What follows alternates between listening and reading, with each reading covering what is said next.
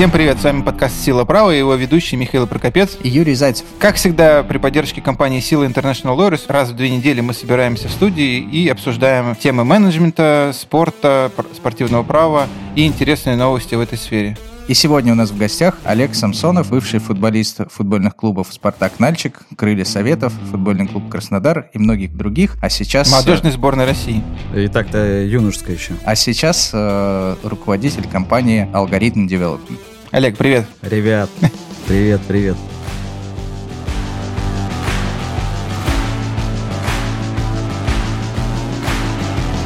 Я хотел э, выразить благодарность, то, что вы меня пригласили. Э, вы очень крутые вещи делаете. Спасибо большое. Да вообще вы мощные. Спасибо, Олег. Сказать. Спасибо. Я надеюсь, что... Да нет, я даже уверен, что будет классная передача, и мы очень круто проведем время. В принципе, как обычно. Как обычно. Спасибо, что пришел, потому что ты стал первым гостем нашего подкаста, и мы рады, что им стал именно ты, потому что ты совершенно замечательный, открытый, коммуникабельный человек. Я чувствую, что сегодня получится все у нас. Ну и по традиции мы начинаем с новостей. Михаил, озвучьте, пожалуйста, первые новости. Прежде чем перейдем к новостям, Юр, я хотел бы сказать спасибо всем нашим подписчикам, которые ставят отметки в Apple подкастах, оставляют комментарии. Спасибо большое, и спасибо тебе один человек, оставивший одну звездочку. Мы тебя все время вспоминаем. Я хотел сказать э, пару слов да, по поводу тех комментариев, которые мы получаем от наших слушателей. Еще раз большое спасибо. Для нас любая критика в радость, потому что это первый наш опыт. А один вопрос был да, по поводу того, что вот мы не даем каких-то практических знаний. Ребят, мы не занимаемся здесь лекцией. Да? Мы проводим дружеское общение на темы, связанные с э, футболом, на темы, связанные со спортом, менеджментом, спортивным правом. Это все делается для того, чтобы дать вам более глубокое понимание темы. Да? Мы не будем вам э, давать какие-то эксклюзивные способы решения той или иной задачи. Да? То есть мы не для этого это делаем. Теперь можем переходить к новостям. Да, озвучь, пожалуйста, первую новость. А, ну, новость, на самом деле, такая на тоненького, скажем так. Россия и Косово не сыграют друг против друга в турнирах УЕФА. Россия не признает Косово как самостоятельное государство, как и всем известно. А дипломатические отношения между этими странами отсутствуют. И в преддверии матча между женскими сборными России и Косово УЕФА принял такое решение, да, что лучше эти две страны развести во избежание каких-то проблем. Что думаете, ребят? Mm, ну, наверное, я да отвечу. Мне кажется, все-таки футбол должен быть не политики. Но, как мы все знаем, к сожалению, не получается так. Поэтому, ну, раз приняли решение, значит, оно верное. Угу.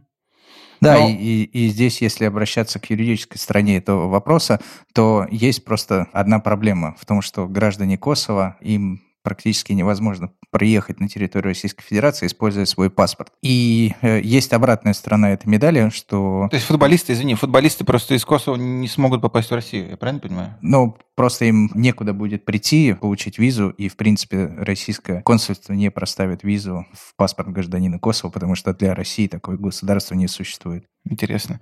Но да, Олег сказал, что футбол вне политики, к сожалению, все, все больше и больше появляется стран, с которыми мы не можем сыграть. Грузия, Украина, Косово. Что дальше, да? А дальше у нас следующая новость сын прославленного футболиста Самуэля Этоо не сможет сыграть за сборную Камеруна. Проблема заключается в том, что 17-летний сын известного футболиста был вызван в сборную Камеруна до 17 лет, но оказалось, что существует специальный указ президента о том, что за юношеские сборные не могут играть футболисты, выступающие в других странах сын Этоо играет за Мальорку, и, соответственно, получилось, что сборная Камеруна не может использовать его в официальных матчах. Что вы думаете, ребят? Слушай, я думаю, что это классический выстрел в ногу себе, да, то есть сборная хотела сделать лучше себе, да, но получилось, что она не призывает сильнейших футболистов. Цель сборной, да, собрать под свои гиды сильнейших футболистов. Если у тебя сын ТО играет за Мальорку, то, ну, видимо, он в порядке, да? Ну, тем более, это Камерун, при всем моем уважении к этому государству, как футбольному. В любом случае, просто так отказываться от игрока хорошего уровня, качественно, мне кажется, это, конечно, бессмысленно. Мне кажется, что тот факт, что ЭТО сам играл на Мальорке, если я все правильно помню. Да, да. да. А, очевидно, что этот сын туда попал, там, не, не переехав, а, видимо, родившийся. Или по блату. Именно родивший да, в Испании. И тот факт, что он выбрал, видимо, Камерун вместо Испании как ту страну, за которую будет выступать, уже о многом говорит. Непонятно, зачем собственными действиями федерация да, делает хуже, прежде всего, самой себе. Да, но здесь речь идет о том, о том что это не федерация делает, а э, запретительный указ был выпущен именно президентом страны, а не руководством федерации. Миша, мы с тобой обсуждали в нашем прошлом эфире о том, что, э, в принципе, на уровне ФИФА есть запрет э, государства вмешиваться в деятельность национальных федераций. А здесь получается, что президент страны фактически диктует федерации, кого приглашать в сборную, а кого нет. Слушай, ну в Камеруне классно, наверное, что уже все дела президента страны решил, да, и теперь у него дошли руки до сборной до, до 17 лет. И, видимо, хорошо у них там все. Ну, интересно, чем он руководствовался на самом деле. Окей, интересно, посмотрим. Посмотрим на успехи сборной Камеруна в будущем, но в чем есть большие сомнения с таким управлением. А, следующая новость, она скорее позитивного толка правительство Российской Федерации выделило дополнительные средства в размере 285 миллионов рублей на подготовку к Евро-2020. Новость вызывает позитивные эмоции, да, ну, во всяком случае, у меня, да, Олег, ты можешь меня поправить. Вот, а мы помним чемпионат мира, помним, какие эмоции вызвал этот чемпионат, и совсем скоро, в 2020 году, приедут сильнейшие сборные Европы уже к нам в Санкт-Петербург, и, конечно, мы должны к ним подготовиться, к этому приему гостей, и, конечно, как всегда, Россия хлебосольная страна, да, мы не жалеем средств на прием гостей. Что думаете, ребят? Олег, ответь, как житель Санкт-Петербурга. Как житель Санкт-Петербурга. Ждешь ли ты евро? Хотелось поинтересоваться статьи расхода вот 248 миллионов, вот эти, куда они пойдут? 285. А Видишь, уже стало меньше за несколько ну, минут. Ну, как всегда. Ты знаешь, чтобы обрадовать тебя, речь идет именно о дополнительной сумме, да, потому что до этого была выделена основная сумма полтора миллиарда рублей. Ай, ну, я, конечно же, наверное, к этому все-таки более негативно отношусь. Мне кажется, что лучше бы эти финансы пошли на развитие детско-юношеского футбола, спорта и на школы, чтобы в будущем мы все-таки были конкурентоспособны, а не на одном чемпионате мира. А это что касается финансов. Но, по большому счету, мне кажется, мы и так достаточно подготовлены, чтобы еще дополнительно выделять такую сумму. Да, но, собственно говоря, Санкт-Петербург был выбран местом проведения чемпионата Европы именно потому, что, по сути, там была создана вся инфраструктура, и она осталась там после чемпионата мира. Но в любом случае такой крупный ивент требует э, определенной, скажем так, дополнительной подготовки, потому что есть определенная разница в требованиях FIFA, UEFA, ну и, соответственно... Или э, FIFA, UEFA как мы в да, прошлой программе. выяснили в прошлый раз. Но поскольку все средства были выделены из государственного бюджета, то я думаю, что счетная палата в итоге проверит целесообразность их расходования. Ну, в принципе, хотелось как позитивную оценку дать.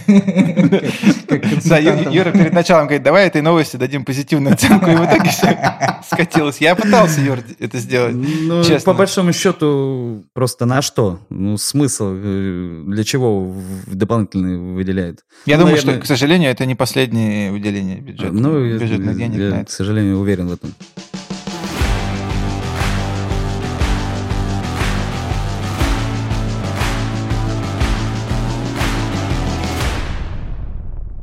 Коллеги, давайте, окей, давайте перейдем к основной теме нашей программы. Это, Олег, то, почему ты здесь. Это э, очень интересная тема, которую, во всяком случае, я ни разу еще не видел, не читал. Это жизнь после футбола. Да? То есть краткое вступление с моей стороны. Ну, мы всем понимаем, да, что жизнь футболиста, она устроена немножко по-другому, чем жизнь обычного человека. И при этом я не хочу никого обидеть, да, ни обычного человека, ни футболиста.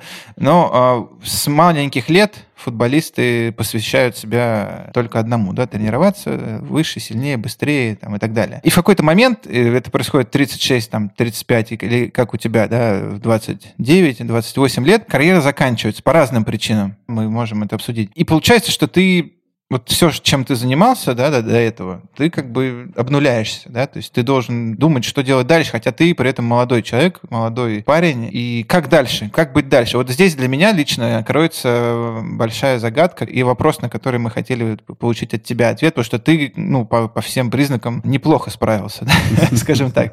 Вот, это такая затравка, да, для начала.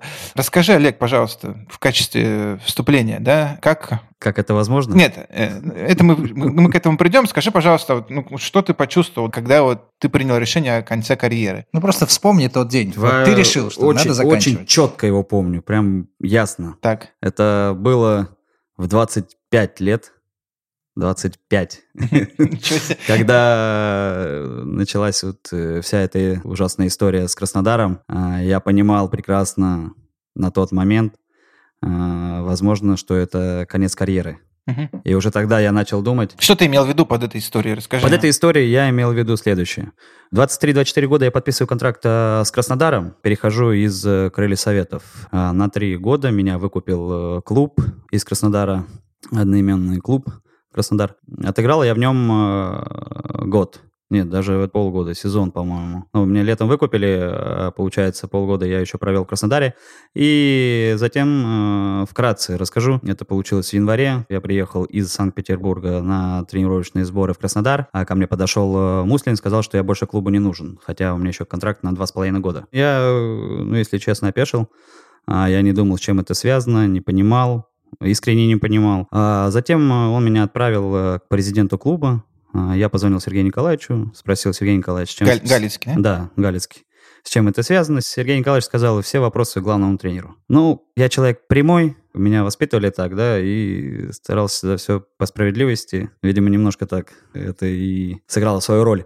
Я пошел э, к тренеру в комнату, спросил мистера, президент клуба отправил к вам, с чем связано э, то, что вы меня не хотите брать на сборы. Он сказал, ну, мы покупаем нового игрока, ты как бы э, слабый. Я говорю, окей, нет проблем, э, это ваше мнение, я готов доказывать. Ну и в итоге вся эта вот эта история, потом э, меня отправили тренироваться индивидуально, а затем уже отправили в Краснодар 3. И вот как раз вот в Краснодаре 3 за я- Краснодар ты больше не играл. а, В Краснодаре я больше, да, за Краснодар, э, за первую команду я больше не играл. И вот как раз вот, э, получается, мне было 24-25 лет, а, я вот тогда как раз и понял, Мгм. что, возможно, это конец карьеры. Это, это правда, так оно и было.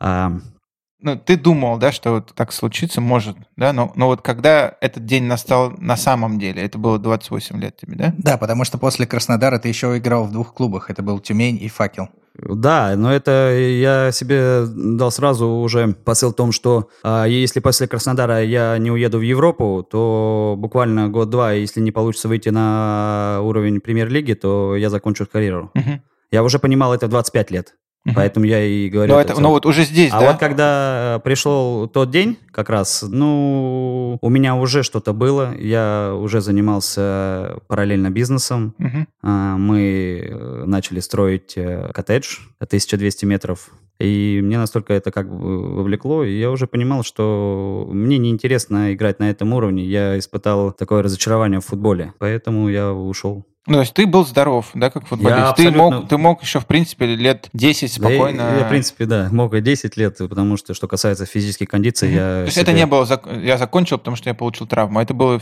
осознанное твое Это решение. осознанный мой шаг был. Я прекрасно понимал э, то, что есть жизнь после футбола. Мгм. И более того, мне интересна эта жизнь больше, чем в футболе. Мгм. Почему? Потому что мне нравится развиваться, мне нравится общаться с умными людьми. Поэтому я испытал огромное удовольствие, когда этот шаг принял. Олег, смотри, получается, что ты играл в футбол и параллельно занимался бизнесом. Насколько быстро бизнес сделал тебя финансово самостоятельным? Финансово самостоятельным нет, он, я бы не так не сказал, что финансово самостоятельным. Почему? Потому что это было только начало пути в бизнесе. И, наверное, финансово самостоятельным меня сделал футбольный клуб «Краснодар» на тот момент. Поэтому и это были сбережения. Все деньги, деньги, которые я их заработал, я не тратил. То есть Я они покупал- заложили какую-то базу, да? Да, это был фундамент э, определенный. Я понимал прекрасно то, что... Ну, был разговор, я готов даже был уйти после Краснодара, неважно, это была Португалия, либо Испания, вообще любой клуб, любой. Вторая лига, третья лига. Мне просто хотелось поиграть в Европе. Я готов бесплатно был играть. Это может подтвердить и Арсен Минасов. Это мой агент был. Но так сложилось, что не получилось. Окей, хорошо, нет проблем. Поступило предложение от Тюмени, и я ушел туда, и также, ну, были заинтересованы во мне, и деньги не играли никакой роли на тот момент. И получилось, эм, что уже когда я перешел в Тюмени, параллельно я начал заниматься вот как раз э, бизнесом. Строительством, Нач- Да, строительством. Мгм. А, откуда все это пришло? Ну, вкратце расскажу. Когда я находился в Краснодаре 3, платили деньги. Ну, так получилось. Платили деньги. А, я принял решение э, построить дом. Себе. Себе. Себе. Себе построить дом. На тот момент я еще был женат. Это было совместное решение. А, Я обратился к родственнику жены и сказал построить дом как себе. Ну, в итоге он построил дом как себе. Ну, то есть параллельно он построил себе дом вместе с твоим. Ну, наверное, я не знаю, насколько это. Но когда приехал уже из Краснодара и посмотрел на дом, мне, конечно же, стало немножко обидно, потому что я привык людям доверять, ну, сделал ошибку на тот момент, как я понимал. Я начал вникать э, в процесс, мне интересно стало вообще, как это происходит. И в итоге меня это настолько завлекло, что вот как раз на тот момент, когда я переходил в Тюмень, я начал параллельно заниматься, я предложил Вите Файзулину построить дом. Витя Файзулин — это тоже бывший футболист. Это тоже бывший футболист, да. Виктор э, поверил нас и поверил меня. Ну, то есть первый твой опыт был, ты первый, строил дом мой... Виктору Файзулину. Дом, да. Я понимал прекрасно то, что... Ну, я начал узнавать, читать. Понимал прекрасно, что здесь вопрос организации. Так же то же самое, как и в футболе. Так же и в бизнесе. Это мое предположение, как я строю бизнес. Uh-huh, uh-huh. Вопрос организации. Я собрал команду, были отношения с одним человеком, с другим в области строительства. А мне показалось, что эти люди достойные, и они могут э, сделать этот проект. Виктор доверился, и потихонечку мы начали строить. Дальше я уехал в Тюмень, а процесс был запущен уже. Вот параллельно, когда я играл в Тюмень, э, работа шла, я приезжал, э, интересовался, смотрел, какие-то э, делал корректировки. В итоге в любом случае нужно присутствовать. Я понимал, что здесь я не получаю удовольствия, а удовольствие получаю больше в э, настройке. Ну, так получилось. Это жизнь. И я пометался, думал, э, лучше, может быть, э, сейчас закончить и уехать уже. Тем более в Тюмени у меня не получалось. Ну, а, ну да. Потом дальше, э, вот я приехал уже в Петербург. Ага. А, мы уже После окончания карьеры? Фундамент, нет, а. это было после Тюмени. Угу. Был, был фундамент, и я уже принял решение закончить карьеру. Все, угу. я уже перешел. Поступило предложение футбольного клуба «Факел». А у меня была детская мечта закончить там, где я начал. «Факел Воронеж». И, ну, пришлось уехать. Пришлось форсировать. форсировать, да. И я уехал туда, но в любом случае работа продолжалась. Там я провел, э, по-моему, год, может, поменьше немножко. Вот параллельно строился. Ну и в завершении того, что когда факел уже заканчивался контракт, я все, я принял решение, что в 28 лет я закончу и уеду дальше продолжать ну, скажи, то, что начал. Файзулину дом понравился в итоге? А, мы недавно... Больше, чем тебе, твой первый коттедж? Да, естественно, конечно. А, недавно Виктора дом занял, э, вошел в 100 лучших домов э, России. Тот, который а, ты Living, построил? Э, да, да. По версии премиум Living Awards. Сотку лучших э, домов России. Наверное, это самая большая оценка, насколько Смотри, построен качественный дом. Смотри, но окей, да, ты построил коттедж своему другу. Не я, команда. Мы. Ваша команда, да. Ну, то есть, в принципе, с этим сталкивается большое количество людей. Да, я построил себе дачу, Юра построил себе дачу, ты построил дачу, загородный дом. Как это переросло в то, что сейчас происходит? Да, то есть я просто для слушателей поясню, да, что Олег э, не просто человек, который построил там один-два коттеджа, а Олег э, руководитель, э, совладелец огромной компании «Алгоритм», да, которая занимается стройкой в огромных, да, когда я увидел это все в Инстаграме и там на сайте компании, я, если честно, был поражен. Иначе как строительный магнат Олега больше теперь никак не называю. Да нет. Да, расскажи, пожалуйста, нашим слушателям, как ты прошел путь от коттеджа от коттеджа до владельца строительной фирмы? А, расскажу. Опять же, на самом деле дом коттедж 1200 метров построить намного тяжелее, чем э, построить многоквартирный дом.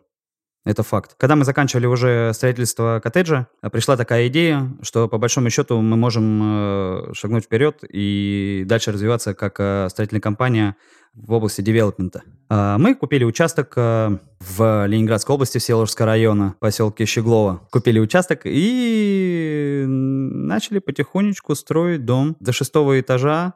А мы решили сделать продукт. Самое главное в девелопменте – Э, наверное, как и в любом другом бизнесе, это не воровать. Не обманывать и не воровать, что это самое сложное. Но когда люди доверяют, да, ну, мы решили, что нужно сделать продукт. И обязательно этот продукт поверят люди. Ну, смотри, это сейчас все красиво звучит, да, э, достаточно, но ты закончил карьеру, ты бывший футболист, ты, я предполагаю, может, ты меня поправь, за эти 28 лет э, вряд ли занимался дополнительным образованием в сфере строительства, да, или там в сфере менеджмента. Как просто тебе или как сложно дался вот этот переход? Не ощущал ли ты недостаток именно знаний, да, то есть вот если я сейчас, у меня тоже было несколько разных бизнесов, и я, один из них там производство мебели, да, и я, например, очень четко ощущал, что вот я, например, не знаю, там, как этот станок работает, или не знаю, я не знаю, как э, клеить, там, каким клеем, да, то есть недостаток таких практических моментов он ты ощущал? А если ты ощущал, то как ты их ликвидировал, этот недостаток? В нашей компании, Миш, 200 человек. Угу. 200. в А, алгоритме 200. группы. Но 200. их не появилось же 200. вот Их не вот. появилось 200, правильно. Мы работаем по принципу, каждый должен заниматься своим делом. Вопрос желания. Я ходил сам, да, в комитеты. Мне это нравится, мне это нравилось, э, я уверен, что будет нравиться. А вопрос э, того, что насколько ты увлечен и насколько ты заинтересован э, понимать, развиваться, учиться, общаться с умными людьми, в области строительства, неважно, не, не только в этой области. И вот когда ты будешь интересоваться, то, естественно, ты будешь приходить к тому, что ты должен знать ту или иную историю в плане, как э, льется фундамент, э, какая опалубка, какие замки. Ну, то есть Обязательно. Ты это как бы изучил на ходу. Ну, то есть, Ну, получилось так, да, что я расскажу одну маленькую историю. Давай. Есть комитет Роспотребнадзора Ленинградской области. Нам нужна была бумажка. Ну, все знают, я думаю, что какая бюрократия, по большому счету, в России. И это не есть плохо, но это факт. А нужна была бумажка. Для того, чтобы мы получили акт ввода. Я сидел с 9 утра до 8 вечера и ждал председателя комитета. До 8 вечера. Он так и не появился на Он работе. появился. Он появился, и когда я пришел, э, зашел в кабинет, это женщина была. И когда я зашел в кабинет, э, я сказал, я отсюда не уйду. Я здесь буду стоять, ночевать, но я отсюда не уйду, мне эта бумажка нужна. и ты тоже не уйдешь. И ты тоже сказал. не уйдешь. И так получилось, что вот, вот кайф. В этом, в этом удовольствие самое главное. Когда ты развиваешься, ты понимаешь, что нужно достигать э, цели, тем более на тебе огромная ответственность. Ну, то есть я правильно понимаю, что ты недостаток знания компенсировал делег- Опытом, опытом да. и делегированием Да, э, профессионалам, да, Да, да. в этой сфере. Окей. А ты генеральный директор компании. Я генеральный директор компании, да. А насколько глубоко ты погружен в операционное управление? Ну, то есть ты лезешь там в сметы, в закупки. То есть ты, ты вначале сказал, да, что бизнес сам не работает. В любом случае, да, я, естественно, в эти вопросы операционные я тоже э, влезаю. Но, опять же, э, есть команда, большая команда, которая занимается операционными деятельностью. Это не, не, не два, не три, это ну, целая команда. И, естественно, я просто погружаюсь, да, я смотрю. Мне приносят отчеты. У нас есть э, три учредителя компании. А расскажи Сейчас о их- своих партнерах. Сейчас их пять уже. Партнеры, э, один из партнеров, э, он не футбольный человек, но он частично был в спорте.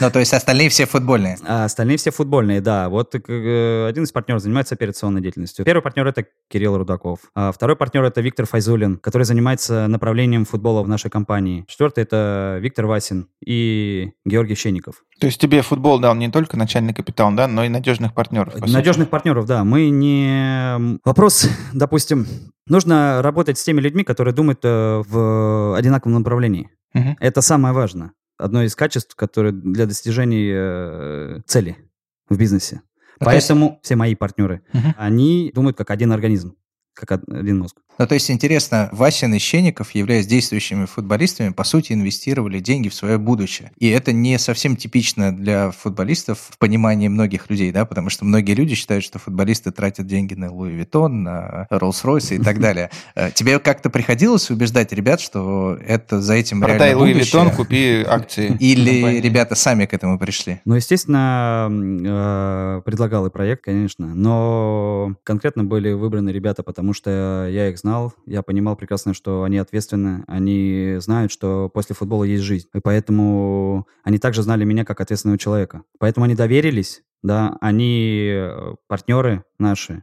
На данном этапе, естественно, они больше думают о футболе. Потому Кстати, что это правильно. Кстати, э, очень интересная мысль, да, о том, что и Васин, и Щенников, да, это э, игроки защитной линии ЦСКА. И я недавно читал сейчас в интервью э, Слуцкого, да, который говорил, что и Березутский достаточно много денег зарабатывали уже в последние годы карьеры, больше зарабатывали инвестициями, чем футбольной деятельностью, да, то есть по- получается, что вся защита футбольного клуба ЦСКА это квалифицированные инвесторы, которые э, очень надежно, да, вкладывают деньги. Это очень интерес- интересно, да, Я думаю, что это... надо еще про Игнашевича узнать, да, что, что там у него.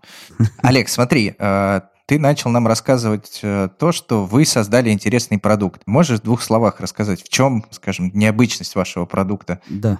Да, естественно, конечно. Место, которое мы вы- выбрали э, в Ленинградской области, оно по большому счету, ну, будем говорить, отдалено от Санкт-Петербурга, там, ну, 20 э, минут ехать. Это поле. Ну, если прямо прям сказать. Поле. 20 минут для Питера это много, да? Ну, Чтобы понять, нам москвичам. Да, да, это много, потому что добираться до работы там Мгм. в плане транспорт, транспорта тяжело, Мгм. будем так говорить. Мгм. Это поле. А, Мы понимали прекрасно то, что нужно сделать э, продукт, который понравится людям и которые поверят в него и будут приобретать, естественно, квартиры. Первым делом это доверие к застройщику. Очень много компаний, которые задерживают э, сроки.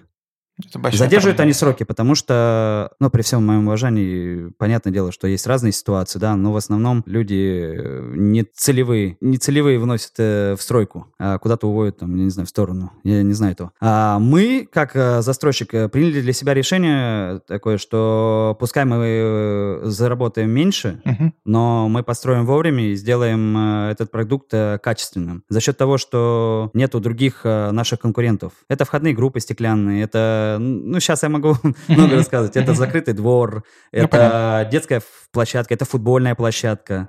У нас своя управляющая компания. Мы всегда открыты, мы можем, э, мы выслушиваем, мы каждому клиенту лояльны. Такой семейный дом, будем так говорить. Поэтому люди приезжали туда, смотрели, покупали. Мы ни один дом не задержали. Мы построили все вовремя. Когда ты Сейчас- говоришь не один дом, их сколько Их всего? три дома. Это комплекс, да. Сейчас мы сдаем последний корпус, третий дом уже. Я думаю, тоже будет все в порядке. А Ну, какая-то инфраструктура помимо жилых домов есть? а, Садик? Сейчас э, мы посадили в, э, на первый этаж садик. 500 метров взяли. У нас маленькая страна. Да, кстати, это сеть э, детских э, садиков. В Москве она тоже присутствует. Ну, рядом в поселке все равно есть и школа, есть и садик тот же самый. Но, по большому счету, мы решили инфраструктуру сделать в этом месте. Что я имею в виду? Это многофункциональный спортивный комплекс, куда будет входить... э, Но это уже как бы футбольная Ну, история. понятно. ага. Да, здесь э, это наш э, глобал проект, которым мы занимаемся достаточно времени. Э, два полноразмерных футбольных поля, хоккейная площадка канатка. Это многофункциональный спортивный корпус, э, куда будут входить бассейны, спа, места для проживания ребят, ресторан, естественно, где будут питаться. Это дома, ну и баня, естественно, как бы, где могут... Это, так сказать, академия, наверное. Ну, вот. Олег, мы тут как раз подходим да, к второму вопросу нашему. То есть вы, там, пять спортсменов, да, собрались в одной комнате, вы все равно не смогли избежать, да, а, того, что вы делаете лучше всего в жизни, да, это игры в футбол. То есть все равно ваш бизнес так или иначе все равно связан с футболом. Я правильно понимаю? То есть как- какие ваши, какое ответвление, да, от, от- вашего строительного бизнеса дает э, вот этот спортивный проект? А, Мы понимали прекрасно, так как мы строители, мы можем сделать инфраструктуру. Естественно, футбол на данном этапе, да, вот вся футбольная история, она окупаться как бы, ну, тяжело будет. Поэтому мы решили, э, пришли к такому мнению, что одна часть будет питать другую. Коммерческая составляющая, дома для проживания, либо детей, либо лагеря, либо э, там То есть, то есть это типа футбольная какая-то академия, это правильно? футбольная академия, да. Как мы пришли к этому проекту? Естественно, мы сейчас сделали пилотный, пи- пилотную... Мы, э, Виктор Файзулин занимается направлением футбола. Ваша А, компания, да? В нашей компании, да. А сейчас на данном этапе мы сделали такой пилотный проект, команду, назвали ее одноименно, с компанией «Алгоритм». Мгм. И где играет эта команда? Эта команда играет э, на первенство города Санкт-Петербурга. Сейчас мы вышли, мы заняли первое место. Мы стали чемпионами, мы вышли в высшую лигу. А на следующий год мы будем играть в высшей лиге. Что, по большому счету, эта команда дает? Мы решили, каким образом?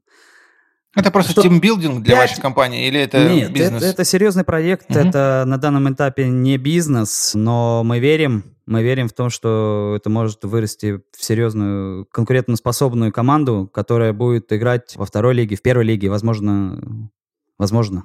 Да просто когда я видел э, там у тебя в Инстаграме публикации, да, первые мои мысли были, что вы просто решили команду для себя создать, где вам было бы где поиграть, вспомнить молодость.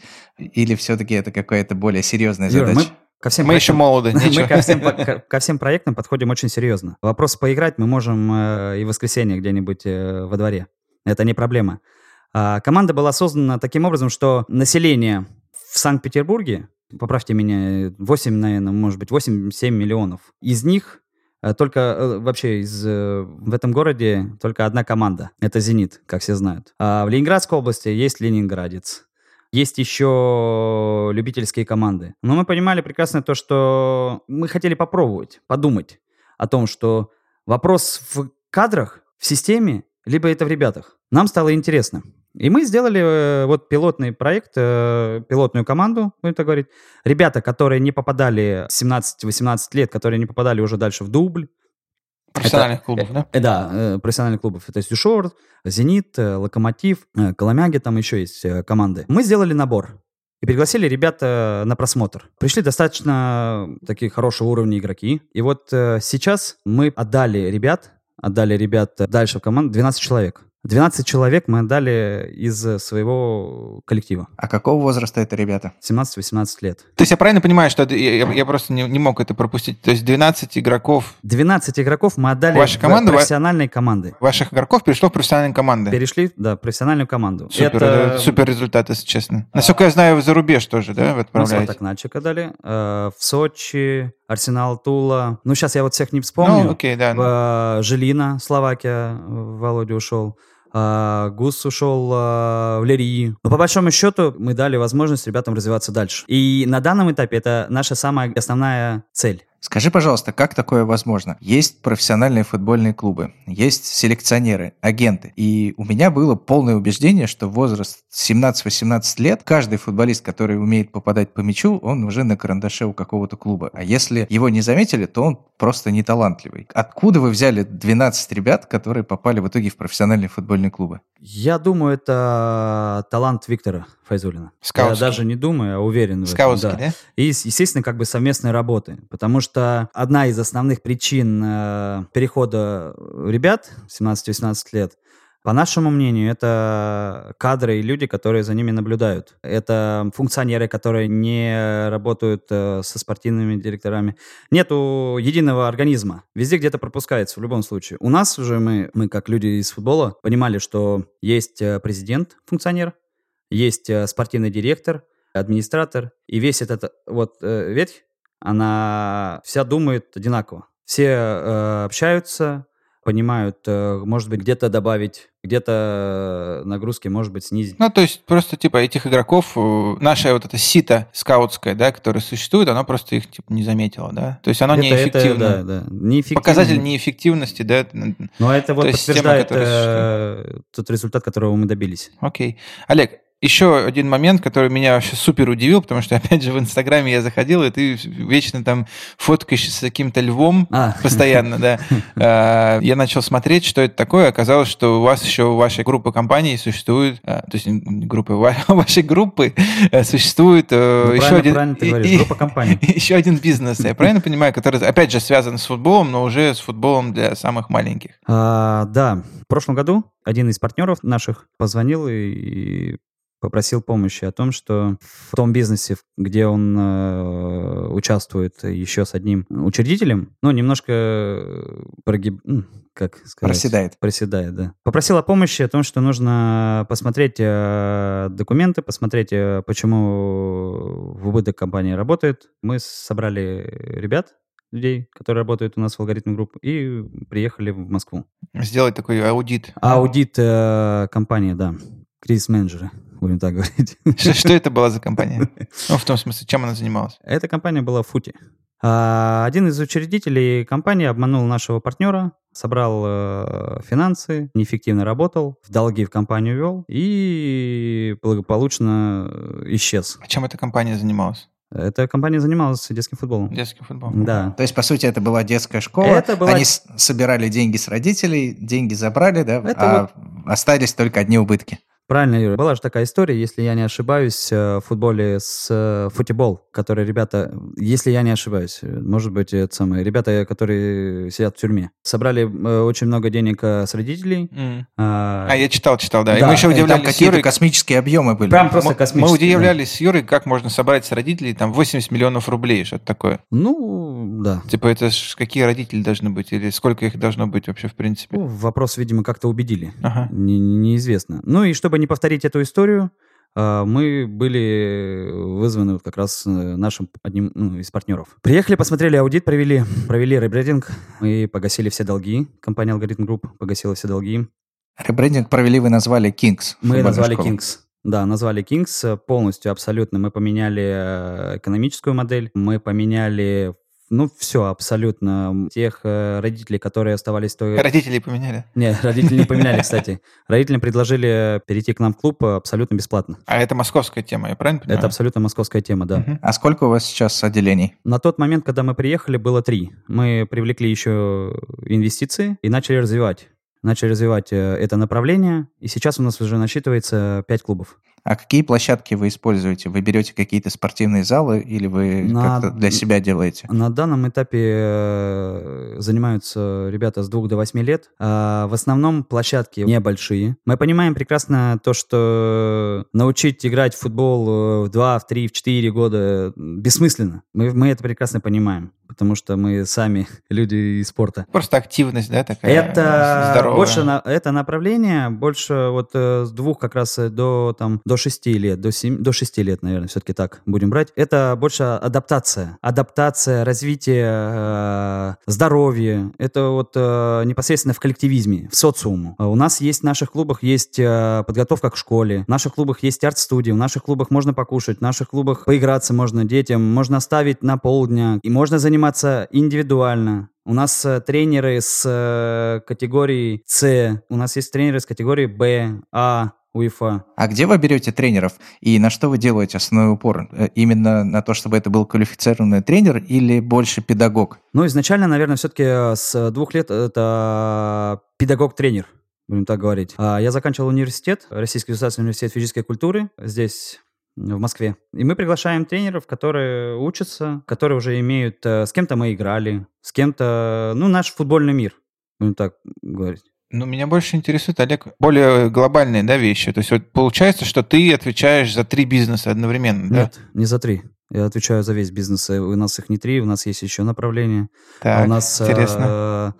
э, если брать стройку, это корпус наш вот э, три из трех домов. Потом мы сейчас еще взяли, сейчас еще Нет, дом я имею в виду, что есть материнская, да, какая-то компания, которая питает весь бизнес, да, это стройка. это Плюс Global, есть, да, да, это е- Global. есть э, детские школы, есть детские есть школы, э, футбольный клуб, да, есть ко- футбольный клуб, есть э, сейчас многофункциональный спортивный комплекс, который будем... э, Который вы планируете мы строить? начинаем строить уже э, в следующем году, в То январе. есть мой вопрос, как тебя хватает на? Дальше еще у нас есть хорошая такая история. Это пищевое производство. а, Hot Hit. Это будет вообще... Э. Расскажи, пожалуйста, Это будет бомба. А, Это горячая еда всегда под рукой. Мы по большому счету понимаем, что дальше нужно развиваться как Так, ну компания. ты так типа обрезал, расскажи, что... Рассказываю. Как это? Дальше Но рассказываю. если ты не заметил, Олег все время говорит «мы». Он ни разу не сказал «я». Мне Да, кажется, это- ответ в этом. Это очень грамотно, да, это очень Да, грамотно. ну так и есть на самом деле, потому что без команды, которая есть у нас, у меня, ничего бы не получилось абсолютно. Это искренне. Это, они все понимают Так, ты мне про еду расскажи, как, горячую еду всегда Видно, вечер, Миша голодный. Мы понимаем, мы прекрасно понимаем, что яйца нужно раскладывать в разные корзины. Так. Что есть глобал проект, есть э, проект, который питает, есть э, проект, э, который спортивный.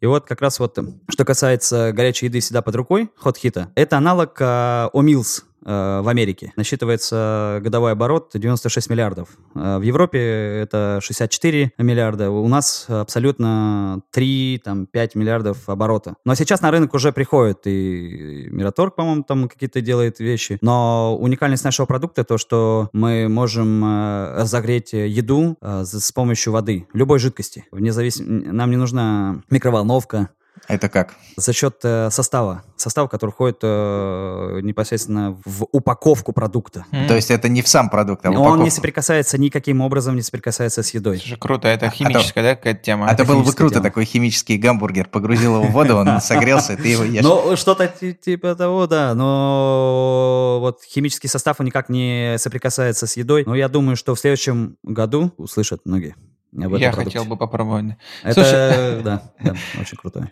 Так вот, э, еще раз мой пафос там, мо- моего вопроса. Как ты все успеваешь? То есть э, я понимаю, что твои партнеры, они еще играют, да, Мгм. футбол. э, Ты, по сути, да, отдуваешься пока за всех, да. Пока они еще не закончили, да, ты, ты лицо проекта, ты как бы ноги, да, волка кормят ноги, да, то есть ты, ты ноги проекта, ты руки проекта. Как вот эти все проекты, которые, в принципе, еда, строй, стройка. Я как человек, который, да, все-таки не справляется с одним проектом.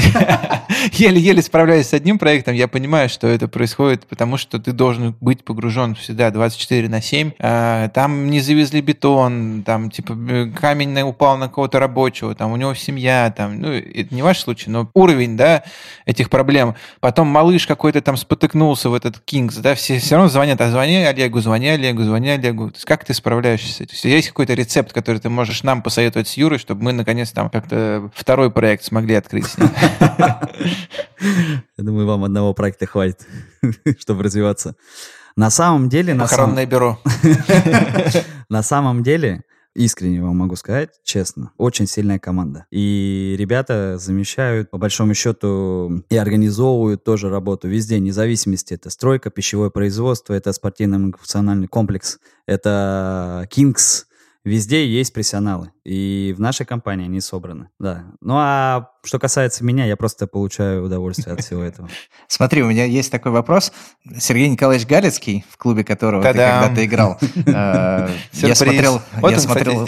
Я вот, например, с удовольствием, может быть, лучше футбол бы играл а не бизнесом занимался. Но... Я смотрел его интервью, и он в интервью э, говорил, еще когда у него был магнит, о том, что он не может спокойно спать по ночам, потому что постоянно огромное количество грузовиков ездит по дорогам, с ними что-то случается, они попадают в аварии, кто-то погибает и так далее. У тебя, конечно, грузовики по дорогам пока не ездят, но у тебя постоянно работают люди на стройке. Стройка – это достаточно все-таки высокорисковый бизнес. Да? Как тебе спится по ночам? Юр, да по большому счету, а, естественно, каждый день, и, что брать, ну, конечно, и ночью думаешь, ну, спится. Но я же понимал прекрасно, куда я иду, и зачем, и для чего. Поэтому здесь э, нет смысла даже думать о том, что сплю я или не сплю. Есть развитие и ответственное лицо за то, что как бы компания должна развиваться. Поэтому здесь уже до деталей нет никакого смысла. Ну, то есть брать на себя ответственность ты не боишься, правильно? Ну, как так получилось? Но просто мне кажется, что это во многом э, для многих преграда к тому, чтобы пойти в бизнес, э, потому что многие боятся ответственности. Типа, а как я вот э, буду продавать, будут недовольные покупатели, или как я буду оказывать услуги, там, как я открою футбольную школу, будут недовольные родители и так далее. Можешь дать какой-то совет, как преодолеть вот эту боязнь взять на себя ответственность в бизнесе? Да нет, я думаю, что это, наверное, все-таки здесь э, комплекс. Это вопрос воспитания, вопрос э, самого человека, насколько он готов развиваться, либо э, не развиваться. Поэтому здесь э, такого рецепта нету. Я могу только за себя сказать то, что, опять же, повторюсь, я получаю удовольствие от этого. Я понимаю, что есть ответственность, нужно идти вперед. Понимаю то, что нужно развиваться. Поэтому это сейчас прям пришло. Один товарищ сказал, что для футболиста самое главное доехать до базы. Здесь этого нет. Здесь ты каждый день, каждую минуту, каждый час ты вовлечен в работу. Ты понимаешь прекрасно, это не футбол. Футбол, футбол – это иллюзия. Это иллюзия жизни. И это не настоящая жизнь. Я уверен, со мной многие согласятся с этим. Могу только одну сказать, то что после футбола есть жизнь. И все это должны помнить. Я думаю, что мы вынесем это в заголовок нашей передачи. Твой пример, да, иллюстрирует. Олег, спасибо тебе большое за этот рассказ, потому что, ну, он, во-первых, супер вдохновляющий, да, и многие те, кто, у кого есть стереотипы по поводу футболистов, да, футболисты тупые, там, и так далее. Я думаю, что после того, как они послушают твою историю, да, они перестанут так думать, потому что все люди разные, есть люди такие, как ты, да, которые уже во время своей карьеры футбольной уже смотрел вперед, чем ты будешь заниматься. Такой вопрос напоследок. Хотели мы его задать раньше, но что-то забыли. Скажи, э, многие футболисты знамениты своими сумасшедшими тратами, да, там, Бентли, там, не знаю, ну, про Луи Виттон я даже не говорю. Скажи, у тебя была как в твоей жизни, когда ты был футболистом, какая-то трата, на которую ты сейчас смотришь, или покупка, на которую ты сейчас смотришь и думаешь, блин, каким я дураком был, зачем я это сделал?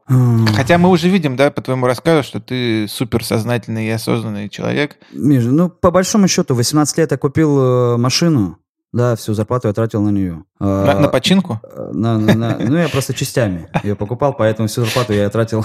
на, ну, кстати, на починку тоже. То есть, в принципе, ты можешь еще и автомастерскую открыть сейчас. Это следующий бизнес. А, а. Алгоритм э, сервис. А Виктор купил квартиру. Ездили мы на машине вместе, а квартира у него. Пожить он не пускал. Видимо, нам надо было Файзули назвать в этот подкаст. Обязательно, Грамотно. обязательно, обязательно позовите. А, по большому счету, да не было такой покупки. Ну, если машину не считать, ну, удовольствие я и сейчас испытываю от э, машин. Мгм. Поэтому, ну, так, чтобы сказать, что нет. Такой глупой не было. Если только... Ну и мне Нет, кажется, что было. очень важно, да, в конце дать совет. Понятно, что все люди разные, у всех разные ситуации, но что ты можешь посоветовать тем спортсменам, тем футболистам, которые сейчас э, только начинают свой путь в футболе? Я и детям это говорю. Вот, э, ну, детей имею в виду там 10-12. Даже сейчас ребятам, которые 16-17 лет, команда, которая стала чемпионом у нас, после футбола есть жизнь. Это банально, дежурно, но после футбола есть жизнь. Задумайтесь, э, развивайтесь социально. Думайте, а как вы будете дальше после футбола. Вот и только такой совет. А, кстати, вот ты сейчас это сказал, и мне пришла в голову идея. Есть такие фонды, да, которые помогают э, инвестировать тем же самым спортсменам, да, то есть если к спортсмену придет э, там банкир, да, застегнутый на все пуговицы, понятно, что у него будет к нему масса вопросов. Но вы не думали, например, сделать э, часть своего бизнеса такой, что вот футболисты много зарабатывают, но у них нет совершенно времени тратить. Помочь им, да, это делать. Создать какой-то фонд, какие-то профессионалов, которые будут этим заниматься. Да, мне кажется, что это достаточно актуальный вопрос, потому что футболисты очень часто сталкиваются с мошенниками. Да, Кстати, есть да. огромное количество людей, которые впаривают им какие-то криптовалюты, какие-то непонятные неликвидные Нефтезаводы. акции, нефтезаводы и так далее. А, Вот ты уже, э, ты и твоя команда имеешь достаточно богатый опыт. Э, Нет ли репутацию. э, мысли и желания создать фонд, привлечь инвестиции от спортсменов, чтобы помочь им приумножить деньги и не потерять, чтобы их не своровали? Типа лучше отдайте деньги нам, чтобы их у вас не сорвали другие. А, ребята, объясню сразу, вот прям отвечу вообще абсолютно спокойно. Мы всегда открыты, как компания, естественно. Но привлекать инвестиции просто так нет никакого смысла. Можно массу найти сейчас продуктов, которые можно привлечь инвестиции и людей. Но мало людей, которые думают в том направлении, в котором мы считаем. И потом объяснять ребятам, почему мы так сделали, а не иначе. На данном этапе мы пока вот э, сейчас считаем, что не готовы взять не готовы. такую ношу. Да, нет смысла просто. Придут э, ребята поговорить, нет проблем. Подсказать, помочь э, всегда. Мы всегда открыты везде и повсюду. Но брать людей, которые не в одном направлении с нами двигаются, ну, нет смысла никакого, и их деньги тем более. Ну, то есть вам важнее найти единомышленника, чем В инвестора. первую очередь. Для нас репутация самое важное. Я кончил. Олег, спасибо тебе большое, что пришел. Э, Надеюсь, ваша компания и ваши все бизнесы многочисленные, да, горячие, холодные, детские, там, строительные будут процветать. Уважаемые слушатели, спасибо вам. Э, Мы еще раз просим вас э, высказывать нам свои претензии, хотел сказать, но замечания, ставить оценки, подписываться на, на наш подкаст везде, где вы слушаете подкасты, и слушать нас. Всем пока. Счастливо, пока. Ребят, вы крутые. Спасибо, Олег, Спасибо. ты тоже. Спасибо.